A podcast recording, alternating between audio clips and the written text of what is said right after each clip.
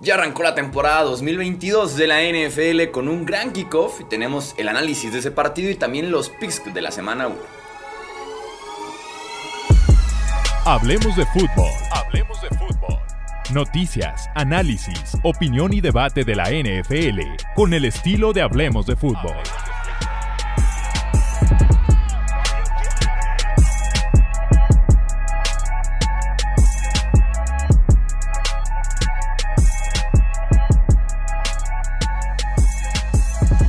¿Qué tal amigos? ¿Cómo están? Bienvenidos a Hablemos de Fútbol. Yo soy Jesús Sánchez. Sí, se sube un episodio, un, episodio, un día tarde este episodio. Normalmente se va a estar publicando los viernes y va a ser ahora este formato mucho más corto, más interactivo y que si están en YouTube podrán estar viendo los gráficos de los picks que vamos a estar rellenando en la quiniela oficial de la NFL. Habiendo dicho eso, arranquemos primero platicando de lo que fue el kickoff 2022 de la NFL, ¿no?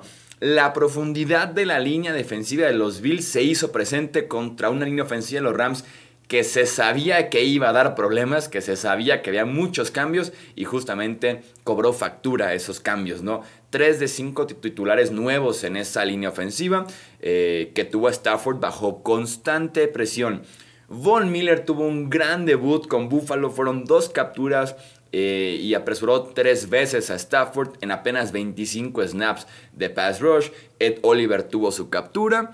Eso sí, salió lesionado del tobillo desde la primera mitad prácticamente. Daquan Jones tuvo su captura. Jordan Phillips tuvo su captura. AJ Peneza tuvo cuatro presiones.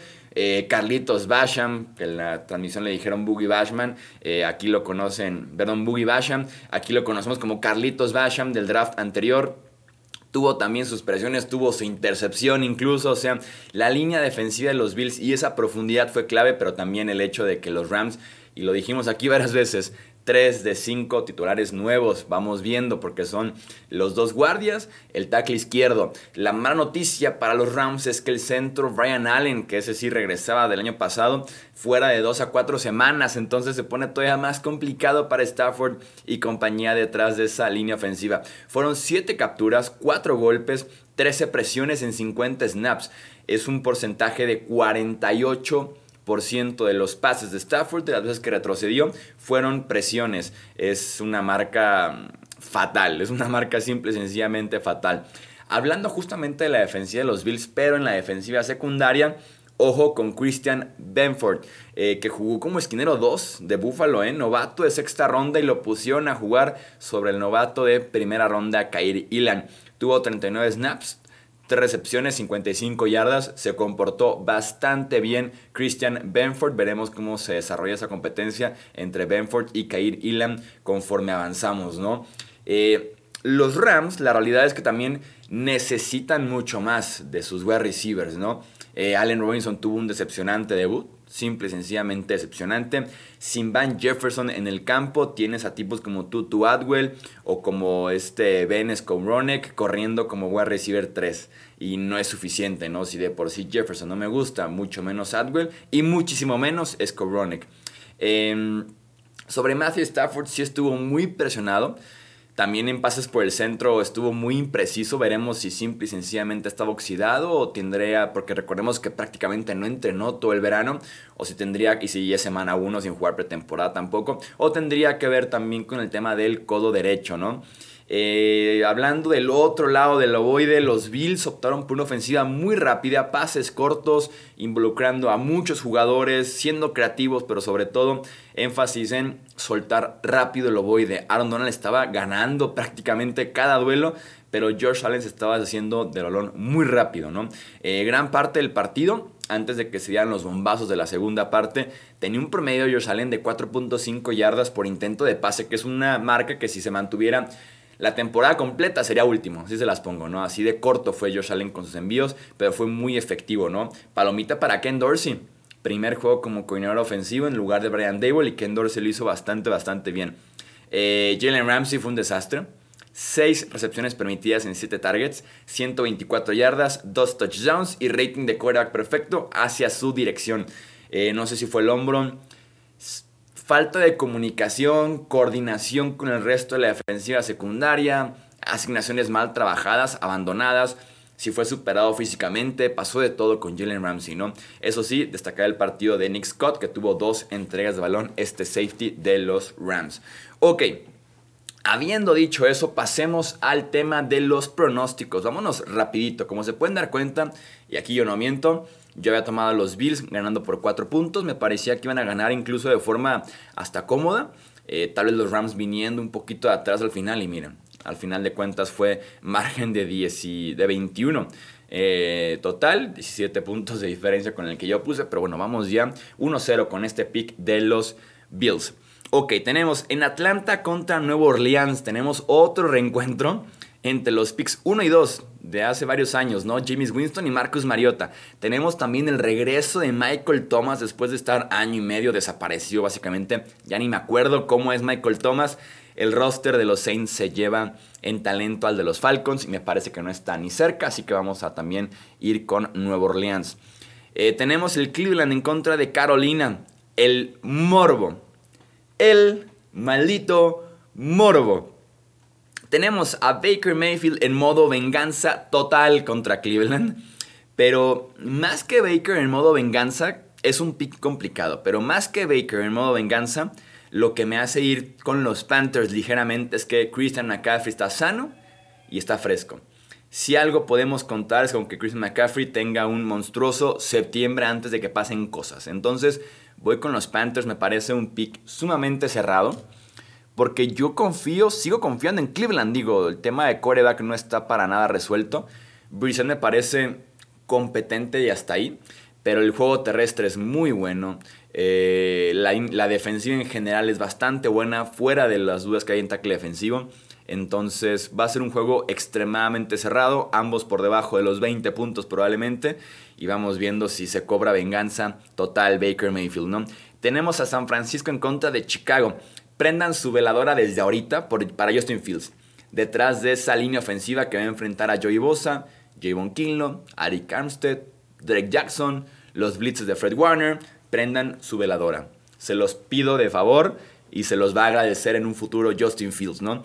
Esto es lo contrario a Chicago, ¿no? Que no tiene lo suficiente en tackle defensivo para poder estar presionando, por el centro de la línea y también para frenar ese juego terrestre.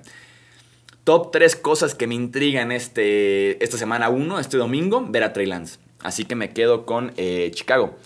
Tenemos el Pittsburgh en contra de los Bengals. Lindísima prueba para la renovada línea ofensiva de Cincinnati. Hay 4 de 5 titulares nuevos en esa línea ofensiva, pero vas frente a TJ Watt, Cameron Hayward, Alex Highsmith, Larry Ogunjobi. Va a ser un duelo en las trincheras precioso entre Steelers y Bengals. Creo que lo van a mantener muy cerrado en Pittsburgh. Eh, creo que la diferencia pudiera ser que la línea defensiva de los Bengals creo que va a estar encima de Najee Harris, va a estar encima de Mitch Trubisky contra esa línea ofensiva de Pittsburgh que genera dudas, eh, que no terminó de convencer del todo en training camp, en pretemporada. Vamos con Cincinnati. Que por cierto los picks son tema de entretenimiento, ni se los tomen personal. Para empezar, ¿no? Porque ya los vi. Philadelphia en contra de Detroit. Top 3 cosas que me intrigan ver este domingo. A Jalen Hurts. A Jalen Hurts. Este es un partido para que ambos corran 40 veces, que se establezca el juego terrestre porque es la fortaleza de cada uno y lo harán muy bien seguramente este año. La gran diferencia está en el juego aéreo de Philly contra la secundaria de Detroit comparado con el juego aéreo de Detroit contra la secundaria de Philly. Quiero ver a Jalen Hurts con AJ Brown, con Devonta Smith, con Dallas Weather contra una secundaria que tiene muchos desconocidos. Ojo, eso sí, con Jeff Okuda, el pick top 3 del draft 2020 que ha estado lesionado dos temporadas consecutivas, pero que finalmente luce como ese pick top 3. Me voy con Philly y vamos viendo qué tal Jalen Hurts, ¿no? El Colts en contra de Texans. Shaquille O'Neal no juega, el linebacker de Indianapolis, como se esperaba. Él estaba muy forzado que llegara semana 1. Los Colts tienen medidos ya a los Texans desde hace décadas. Es más equipo y roster indie en este caso, ¿no? New England en contra de Miami.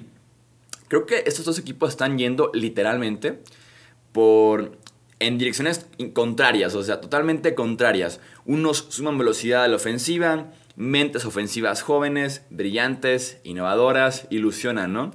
Otros mentes defensivas que van a trabajar a la ofensiva, ¿no? Viejas, anticuadas, sin funcionalidad y siguen siendo lentos, lentos, lentos a la ofensiva y a la defensiva. Además de que a New England le va fatal jugando en Miami. Con Tom Brady, con Cam Newton, con Mac Jones, con el que ustedes quieran, New England no le va nada bien recientemente jugando en Miami. Optan por viajar desde el martes esa temporada para ver si algo pueden cambiar, adaptarse y demás. Voy con los Dolphins. Tenemos el Ravens en contra de los Jets. Zach Wilson va a estar fuera por lo menos hasta la semana 4, o sea, descartado ya semana 1, 2 y 3. Y veremos si llega a la 4, ¿no? Inicia yo flaco contra su ex equipo. Fuera un aspecto sentimental, un aspecto motivacional, no espero nada de Joe Flaco en pleno 2022. O sea, de quarterbacks, los peores quarterbacks de la semana 1, Flaco es top 3, ¿eh? junto a Gino Smith y probablemente Marcus Mariota, ¿no? Una cosa así, o sea, está, feo el asunto. Podría hacerlo además sin Dwayne Brown, su tackle izquierdo, que es una estatua de Joe Flaco como para poderse mover. Lamar Jackson no llegó a un acuerdo, no llegó a un acuerdo para extender su contrato. Va a jugar con un último año de acuerdo este 2022 y veremos qué pasa después de la campaña. Eh, también lo podría hacer sin Ronnie Stanley, su tackle izquierdo, sin J.K. Dobbins, su corredor principal. Este es mi pick de Survivor. Y siento que pudiera ser la paliza de la semana con los Ravens. Eh, Jaguars en contra de los Commanders, el primer partido en la historia de los Commanders, ¿no? Dos franquicias que llevan años perdidas en lo deportivo, en las gerencias y Washington específicamente en el tema del dueño, ¿no? El proyecto de Jaguars emociona ligeramente más, aunque apenas esté en sus primeros pasos, mientras que Washington pudiéramos decir que lleva ya Ron Rivera ahí tres temporadas, ¿no? Me genera más ver a Jacksonville me genera un poquito más ver a Jacksonville. Son el underdog en este partido. Supongo que vamos con Jaguars y pudiera ser la sorpresa de la semana. Tenemos Titans en contra de los Giants. Los Giants van sin sus dos Edge. Tiene pinta de que ni Kayvon Thibodeau ni Aziz Ojulari juegan. Titans va sin uno de sus Edge, que es Harold Lander, que está fuera ya todo el año. Sacó un Barkley viene fresco. Derrick Henry viene fresco, en ese sentido me intriga bastante. No es top 3, no es top 3 cosas que me intrigan. Sería top 4 ver a Saquon, ver a Derrick Henry frescos, sanos otra vez, semana 1. Ryan Tannehill es considerablemente mejor que Daniel Jones, digan lo que digan, haya jugado como haya jugado en los playoffs pasados.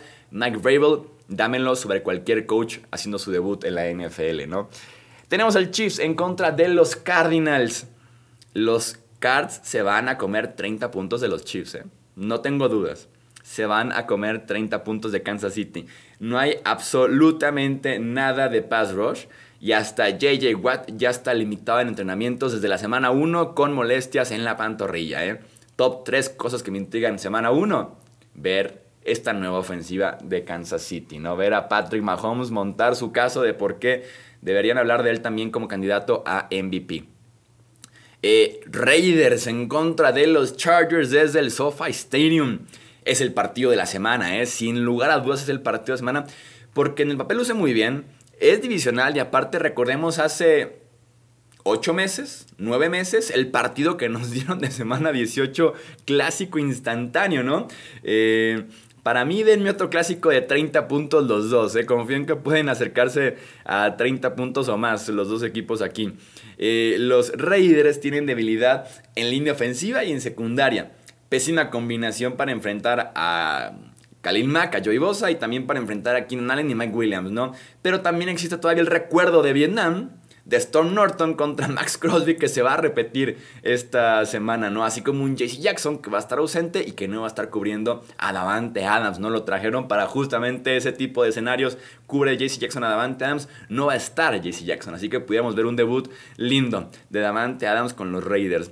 Eh, me parece un pick que está casi casi de volado. Diría que el pick más complicado se me hizo el Panthers contra Browns. Después este Chargers en contra de Raiders. Me quedo con Chargers, pero ojo con la invasión de los Raiders en el SoFi este domingo.